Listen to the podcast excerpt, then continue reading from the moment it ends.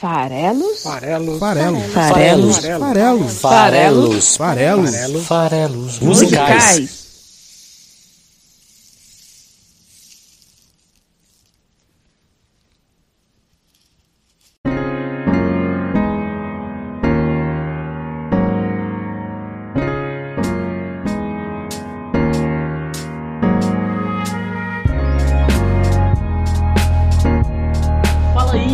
Você que gosta de música, meu nome é Paulo Farelos e este é o Farelos Musicais, o podcast que toda quinta-feira interpreta a letra de uma canção aqui no site esfarelado.com.br.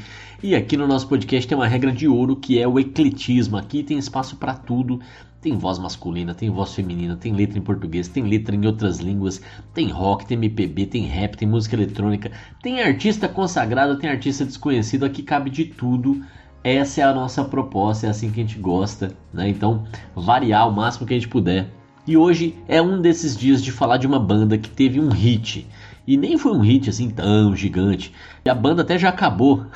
É, então é, é isso. É aquela é, momento de falar de uma banda que nem todo mundo conhece, de uma música que nem todo mundo conhece, mas que eu adoro, eu acho demais. E tem um motivo de falar dela neste episódio, o episódio 166, em que a gente vai falar de Flagpole Sita. E eu me explico. Deu um saudosismo em mim. Um saudosismo não só da música, mas mais do que isso. Agora que né, a pandemia, é, a gente já está aí, a maioria de nós, né, com duas doses, alguns de nós já com três doses, todos nós programados para termos uma terceira dose, então vemos a situação aí da pandemia no Brasil melhorando, né, o número de mortes caindo bastante e aos poucos retomando algumas das atividades sociais incluindo aí no meu caso também até frequentar de novo um escritório, né, depois de bastante tempo voltando a frequentar um escritório. E me lembrou integração, né? A palavra integração, conhecer gente, transformar pessoas em, em 4D, né? Você está acostumado a ver as pessoas às vezes só no vídeo e vai lá e conhece pessoalmente.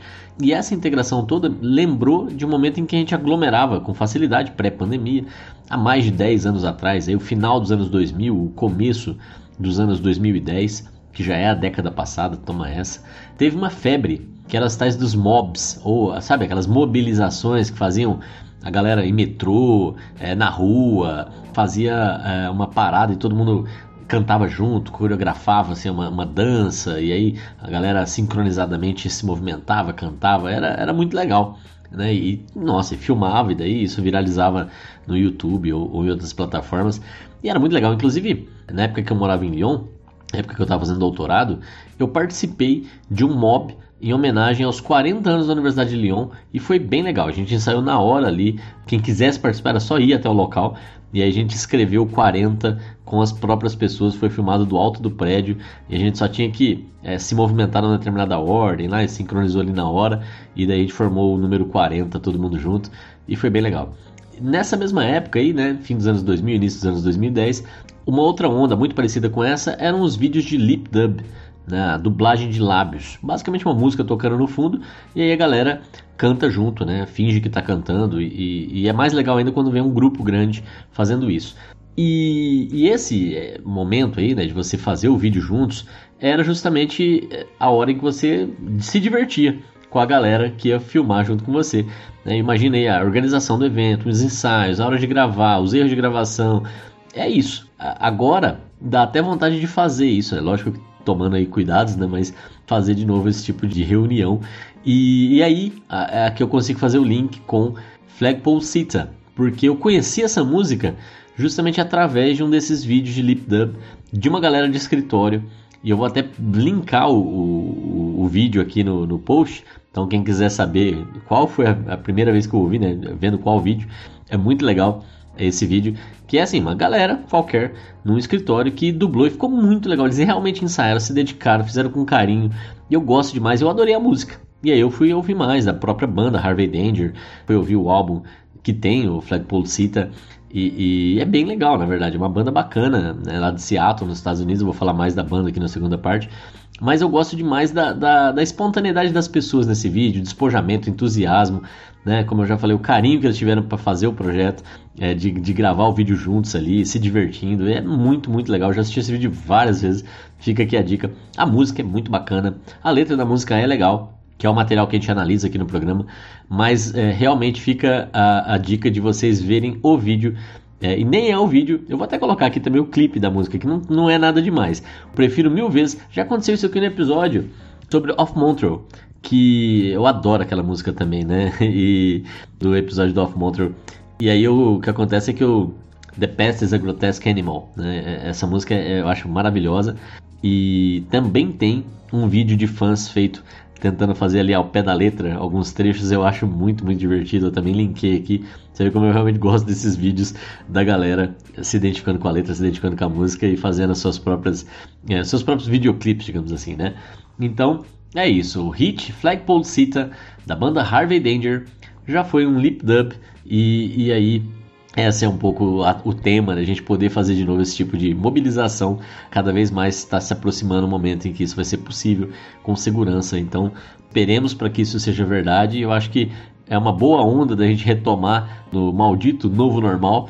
Né? A hora que eu acho que vai ser realmente um novo normal, a hora que a gente puder fazer um, um mob desses e não ser um grande problema. Né? Então, é isso. Vamos então agora falar sobre Harvey Danger, falar um pouco sobre essa banda que, que compôs Flagpole Cita e depois sobre a letra de Flagpole Cita. E, e, ouça a música, até antes de ouvir aqui, eu vou, vou, fazer uma recomendação que eu não costumo fazer, mas entra aqui no site esfarelado.com.br e assiste o vídeo que eu vou deixar linkado aqui para você já entender o espírito um pouco da letra da música que a gente vai analisar hoje. Se você entrar aqui no site, se você entrar aqui no site esfarelado.com.br, Aí você já aproveita e clica na parte superior em todas as nossas redes sociais. Clica lá no Twitter, arroba o esfarelado, no Instagram, esfarelado.com.br, no Spotify tem também é, o Farelas Musicais, tem no YouTube também o canal do Esfarelado. Então, clique e vai seguindo todo mundo, já aproveita e esparrama farelos para os seus amigos que gostam de música. Entra lá no padrim.com.br barra farelos musicais e lá também você pode contribuir com o projeto para a gente continuar aqui fazendo com todo carinho toda semana um programa especial falando de algum artista e de alguma música que tem alguma relevância para nós ou para o que está rolando hoje em dia no mundo. Vamos lá então. Segunda parte do programa é justamente a hora que a gente fala sobre a banda. A banda começou, olha que interessante, com colegas do curso de jornalismo na cidade de Washington. É, o Jeff Lynne e o Aaron Huffman. Eles decidiram formar uma banda de uma forma até bem despretensiosa, só, só pela diversão.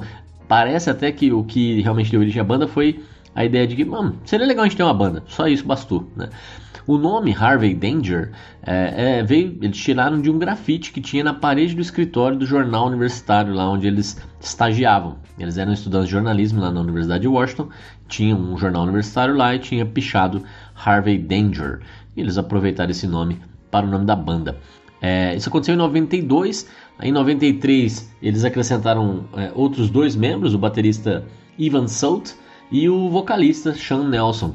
Todo mundo, desde os fundadores, inclusive os dois novos membros, não tinham nenhuma experiência com as suas funções. Então a gente pode classificar a banda um pouco como punk, né? um punk rock pop, né? Então é, é, e grunge, né? Porque também estava ali na região de Seattle, estava vivendo os anos 90, né? Então é, é esse o, o estilo da coisa, mas ninguém sabia tocar nada e nem cantar.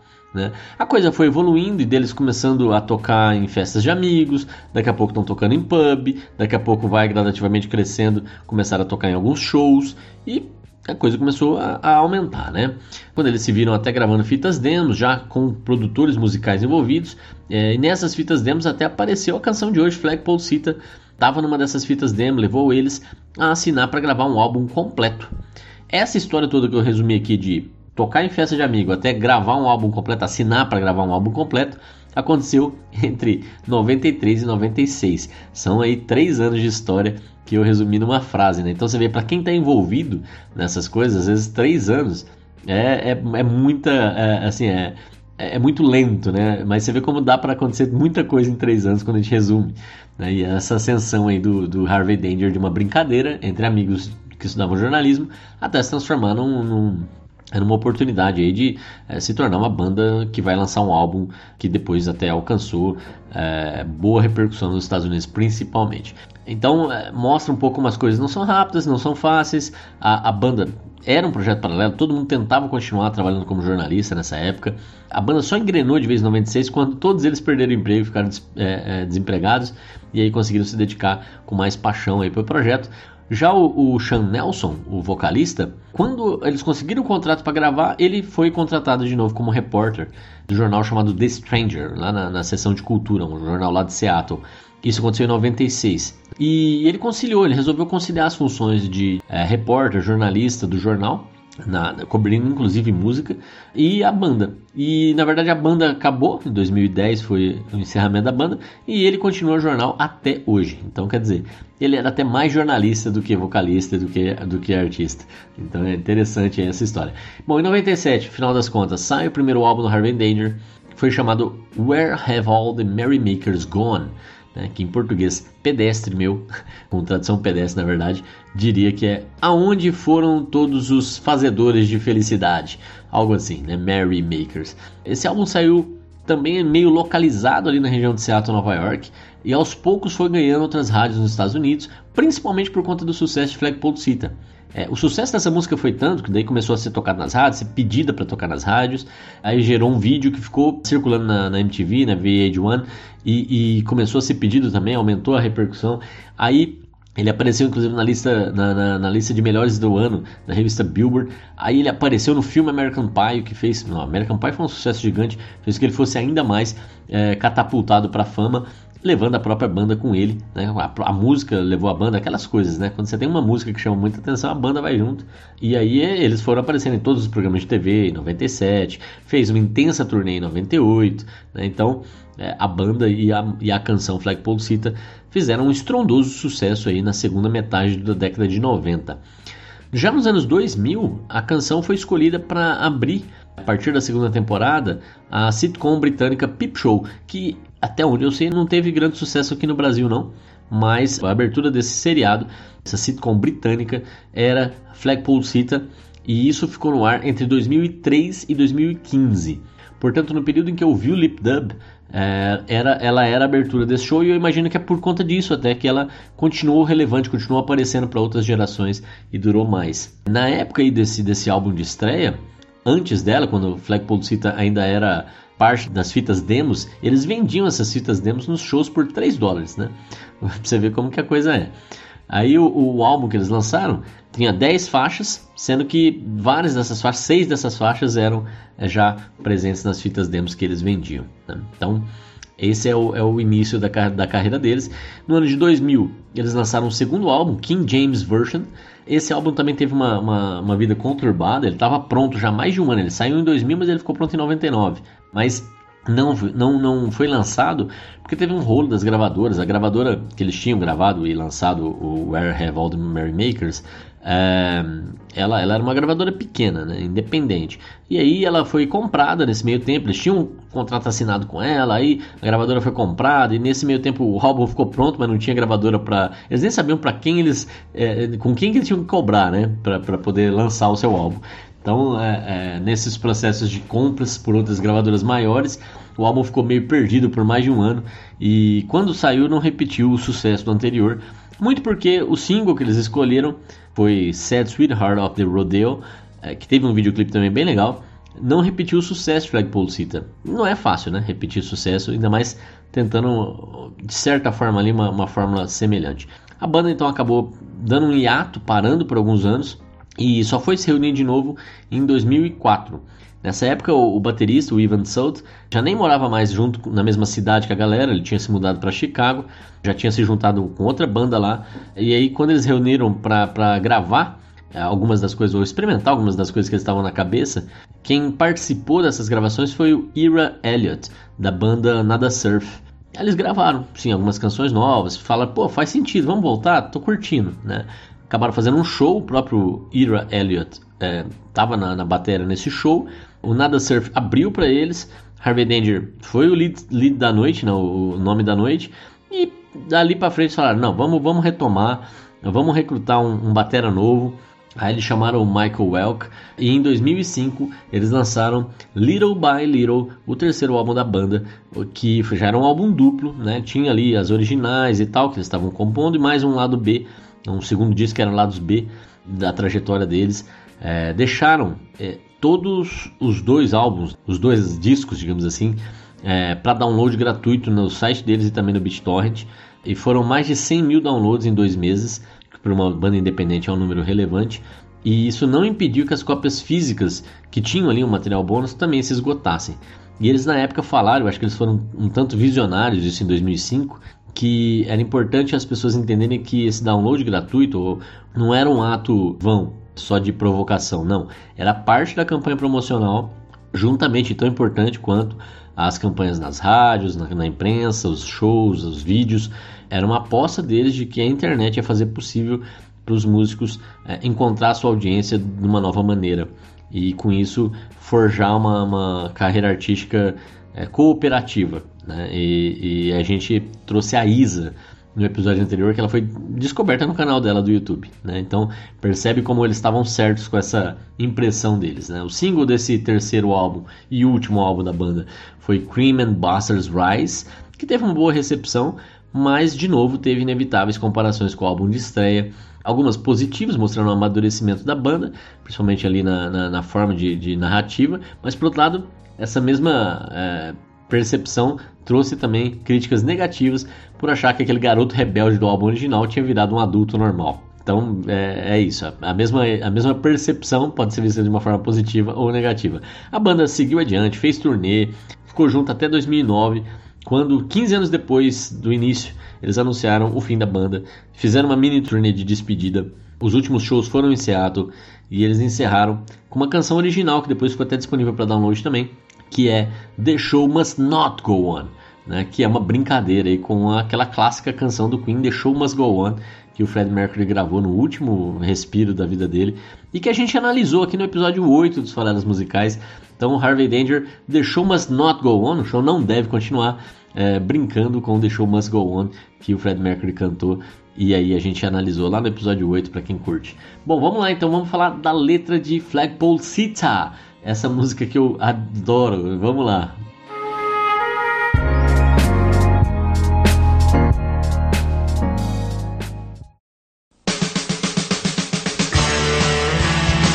Bom, primeiro o que, que significa flagpole?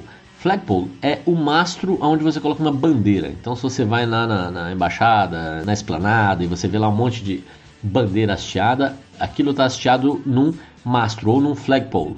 E cita é uma corruptela de sitter, de sentado no mastro. E isso aqui não é uma conotação sexual ainda, né? Sentado no mastro.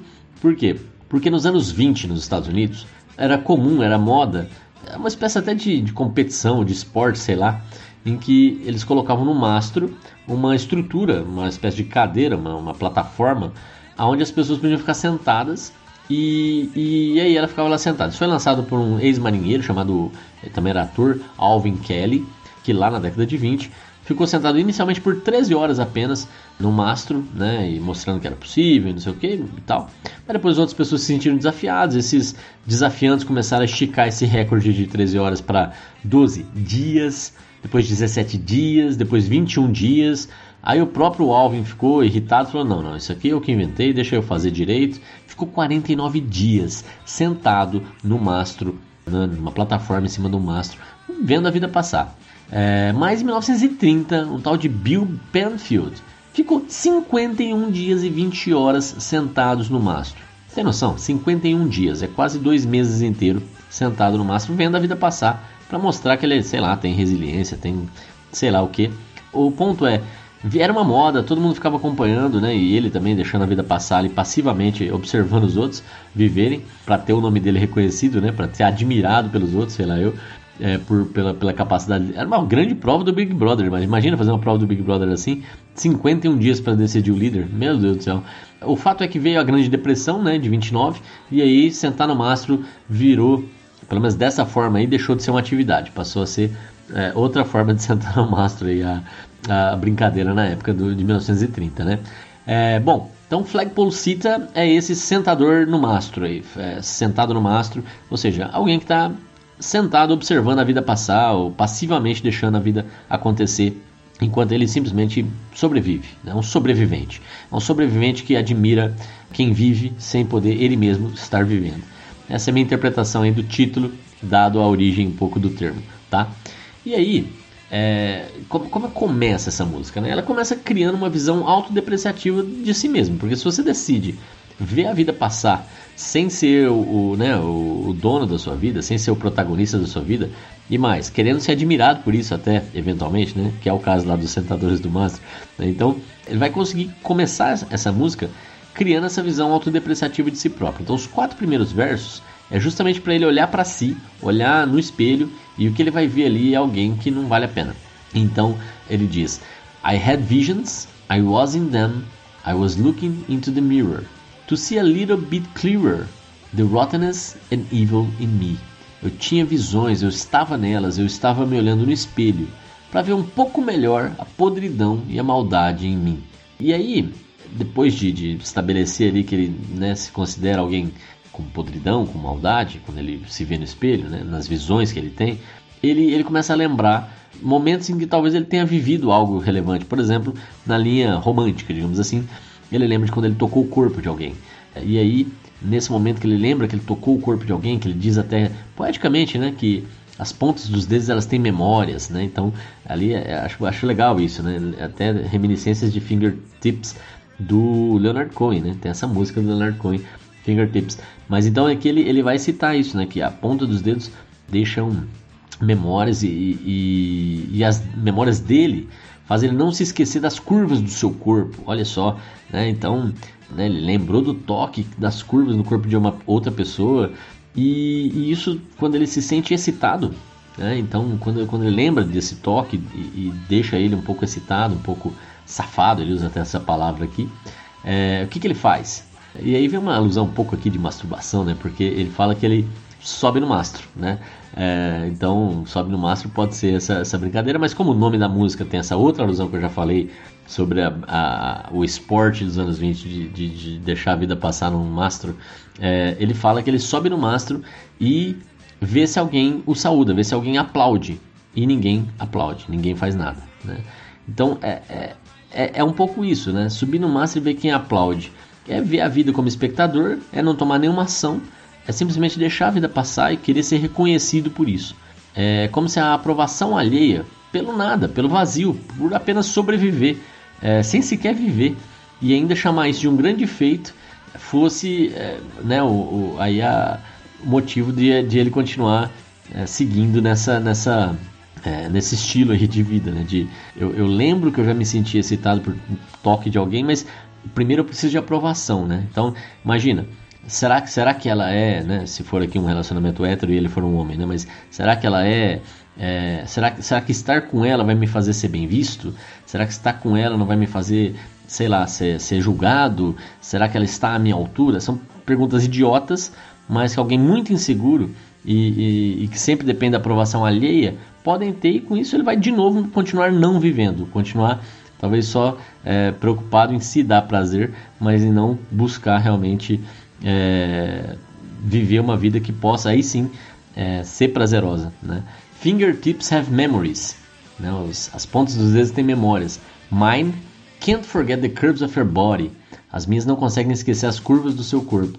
And when I feel a bit naughty, quando eu me sinto um pouco safado, I run it up the flagpole and see.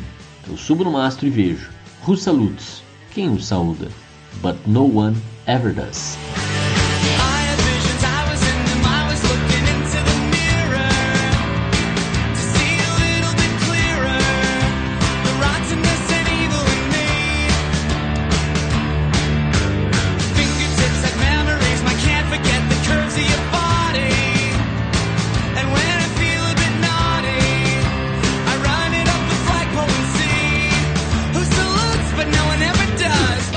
Agora o maravilhoso refrão dessa música, que traz uma ideia que é a dor de toda uma geração. Talvez ela está aí presente até hoje.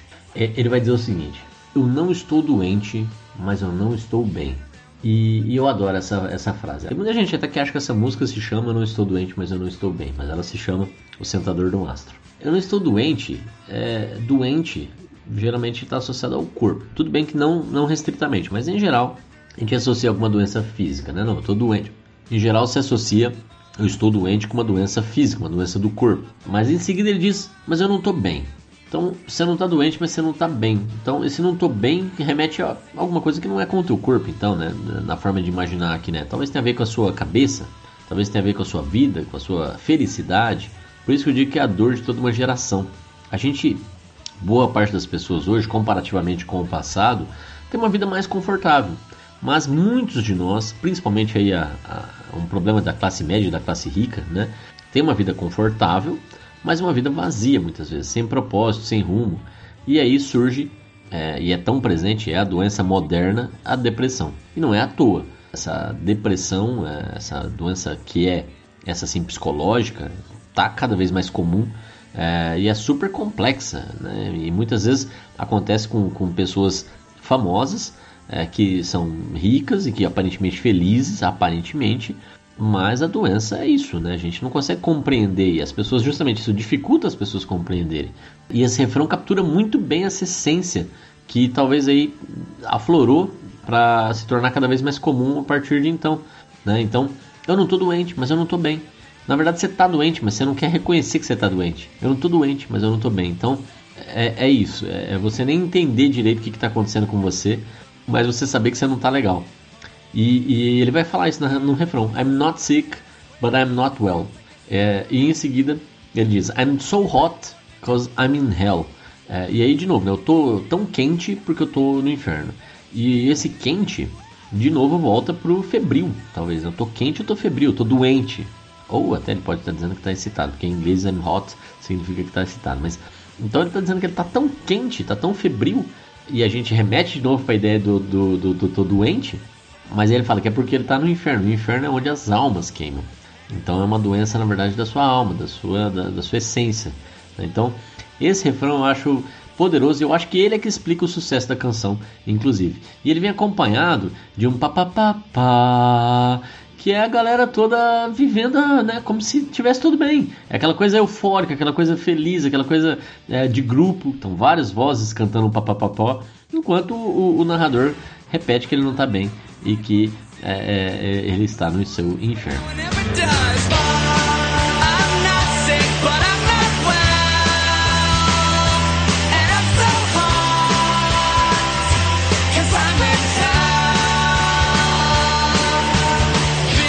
E ele vai seguir na letra da música agora com outras ideias. Primeiro ele vai trazer a ideia de tentar contextualizar um pouco também do porquê que ele não está bem, porquê que ele está bem apesar de não estar tá doente, e do porquê que ele está é, nessa vida que não se sente bem com o mundo, né? Ele começa dizendo justamente isso. Eu já andei o mundo todo e eu percebi que somente as pessoas é, estúpidas que estão procriando. E essa ideia é de certa forma um fato. Em que sentido, né? Depende de como você vai entender estúpido. Mas se você for pensar estúpido como pessoas que não têm acessos à educação, pessoas que têm maior nível de ignorância sobre os fatos, sobre é, ou menos eruditos, digamos assim, né? Sem querer julgar se isso é bom ou ruim, mas é fato que pessoas com mais renda têm mais acesso à educação e reproduzem menos. Né? Então, a gente pode dizer quem mais reproduz é quem tem menos acesso à educação, portanto, pessoas mais estúpidas se reproduzem mais. Tem uma outra explicação possível para isso também é que mulheres que têm filho mais cedo e tendem a ter mais filhos também tendem a não concluir os seus estudos porque vão se dedicar mais aos filhos. É, e aí não tem nada a ver com acesso à educação nesse caso, é, sentido mais, mais, de, de, mais direto aí, né? Mas enfim, essa ideia que tem um fato por trás dela, de que só os estúpidos estão se reproduzindo, que a internet ajudou a, a também perceber o quanto que a gente tem pessoas com dificuldade de interpretar o mundo podendo se manifestar e ver o quanto elas são numerosas. O Humberto Eco, que tem uma fase, é, o, o, jornalista, escritor e, e, e cineasta Humberto, Humberto, Eco, cineasta não, né? ele adap foi adaptado. O nome da Rosa é um livro do Humberto Eco, foi adaptado, mas não por ele, né? Enfim, cineasta ele não era não, mas escritor ele era e filósofo. É, ele tem também uma frase desse tipo, né? Não sei exatamente a frase aqui, vou tentar de memória, de cabeça, mas o Humberto Eco falava algo desse tipo, que os idiotas iriam dominar o mundo simplesmente porque eles são mais numerosos. E, e essa frase aqui do, da música lembra um pouco essa ideia, traz de novo essa ideia. Inclusive virou filme, né? Em 2006, o filme Idiocracia, dirigido pelo Mike Judge, com o Luke Wilson no papel principal, é justamente é uma pessoa que fica hibernando, fica congelada e, e, e ressuscita, né, digamos assim, 500 anos no futuro, onde o mundo foi tomado pelos idiotas, né? Todo mundo é idiota. E aí ele, ele, ele vive nesse cenário distópico. ele fala isso, ele repete essa ideia em seguida, dizendo que os cretinos vão se clonando, se alimentando, e ele nem tem uma TV. Ele nem tem uma TV significa o que exatamente isso, né? Ter TV é o que? É um símbolo de sucesso? É capitalismo na veia aqui? Ou é que ele é um adulto tardio? No sentido assim de que é, as pessoas estão lá se procriando, né? os cretinos, os idiotas, os estúpidos estão se procriando, estão se alimentando, e ele nem tem uma TV ainda, ou seja, ele nem saiu de casa ainda talvez, ou sei lá eu, né? O que, que ele quer dizer com isso. Mas tem esse início, dessa ideia de que o mundo está tomado pelos imbecis. É, e aí tudo dá errado. Né? Ele, vai, ele vai nessa ideia de que tudo dá errado, de que ele não é entendido pela sociedade e que isso ferra ele cada vez mais e que malditos sejam todos vocês. Né? Então coloca a culpa sempre no outro. É, e, e para ilustrar isso na música, ele vai falar assim: Você me colocou no hospital porque eu estava tendo um ataque de nervos, e aí eles tiveram que me internar. Aí você disse para eles que eu era maluco e eles cortaram as minhas pernas, agora eu sou um amputado. Né? Então, essa narrativa é de que sempre, é, poxa, eu, eu, tô, eu tô desesperado, aí você me interna. Aí eu tô internado, você fala que eu sou louco. Aí eles achando que eu sou louco, me corta a perna, eu sou um amputado agora. Então vai degringolando e sempre a sociedade vai né, é, fazendo com que ele se sinta cada vez mais ferrado. E em inglês a gente vai ouvir agora esse trecho que vai aí ilustrando esse mundo complicado, digamos assim, para se viver. É, diz o seguinte: Been around the world and found that only stupid people are breeding, the cretins cloning and feeding, and I don't even own a TV. Put me in the hospital for nerves, and then they had to commit me. You told them all I was crazy. They cut off my legs now. I'm an amputee. God damn you.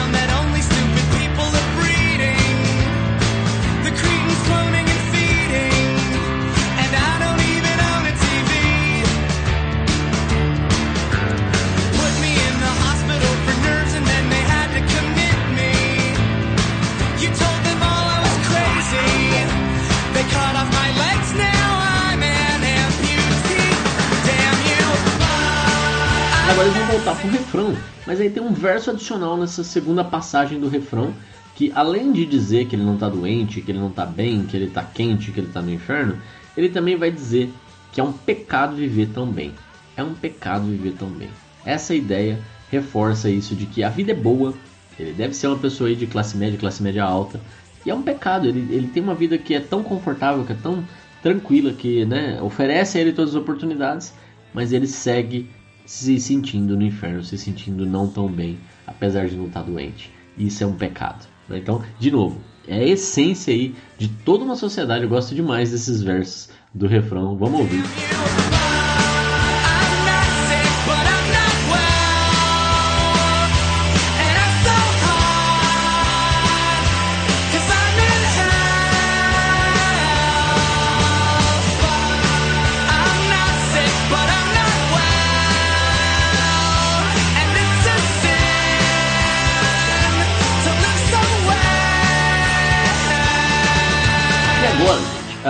Canção vai mostrar o que ele quer fazer, o que ele acha que ele quer fazer, né?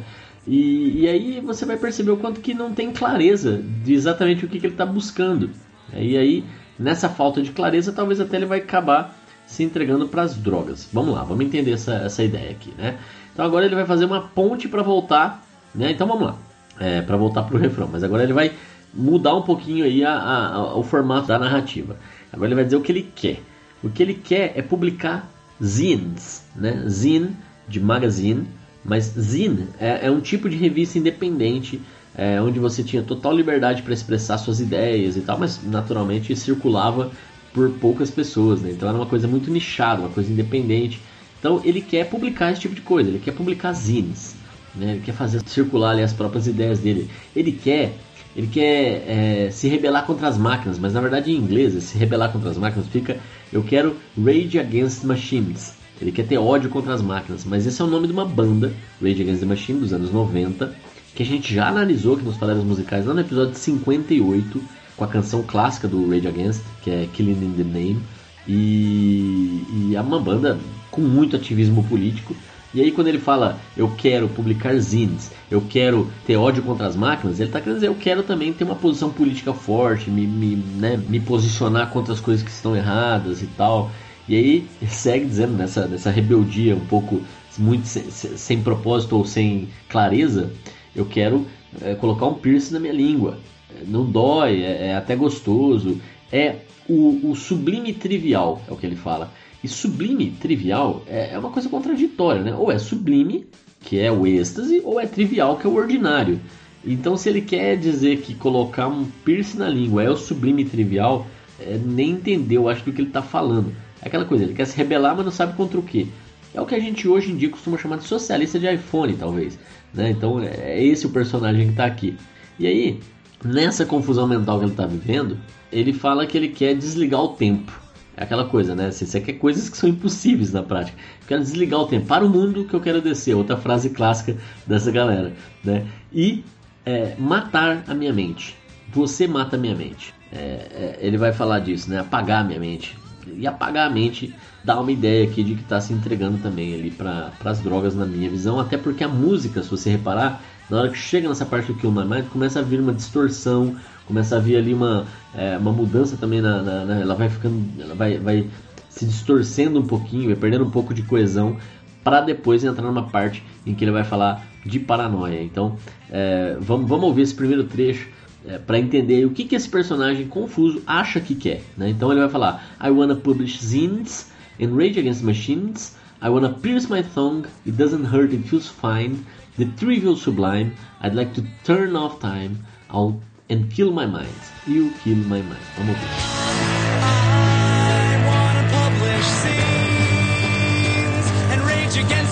I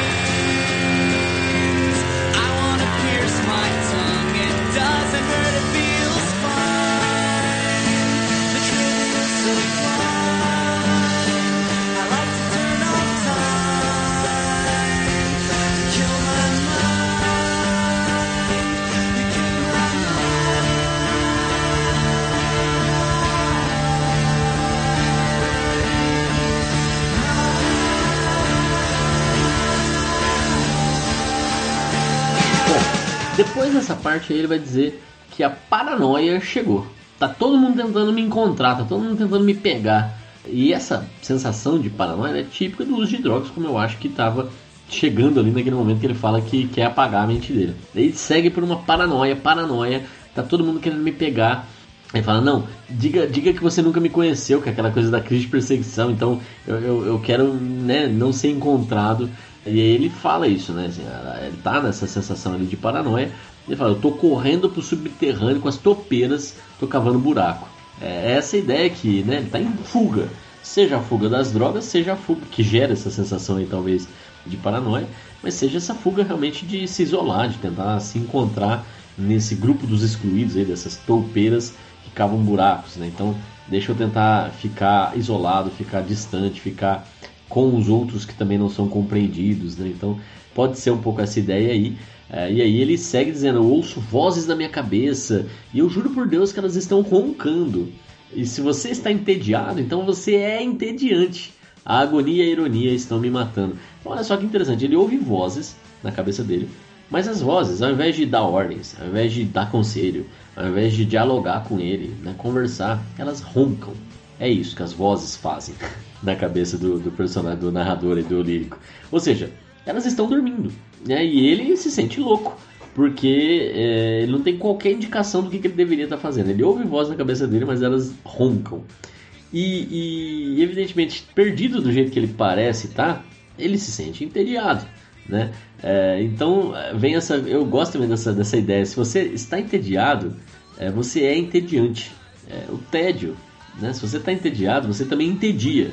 É, essa conclusão eu acho interessante porque se nada interessa para a pessoa, então é muito provável que ele, a pessoa também não tenha nada de interessante para oferecer para os outros, para interessar os outros. Então, se você é, está entediado, você provavelmente também é entediante. É, e aí, o que, que sobra nessa situação? Sobra agonia, sobra angústia, sobra ironia, que é o uso de palavras para manifestar sentidos opostos ao que elas querem dizer, com a intenção de criticar, de censurar, de tirar sarro, que é outro refúgio, outra defesa super comum daqueles que se sentem incompreendidos, daqueles que se sentem injustiçados dessa galera aí. Então, paranoia, paranoia, everybody's coming to get me.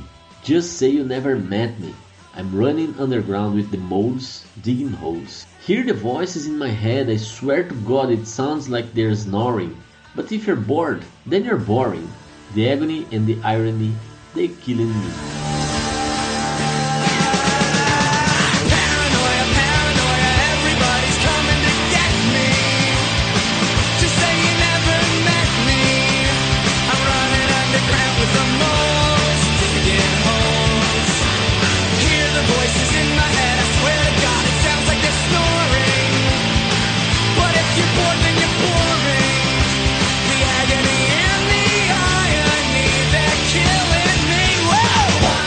Agora é a hora de repetir o refrão. Eles vão repetir o refrão, inclusive com o verso do, do pecado.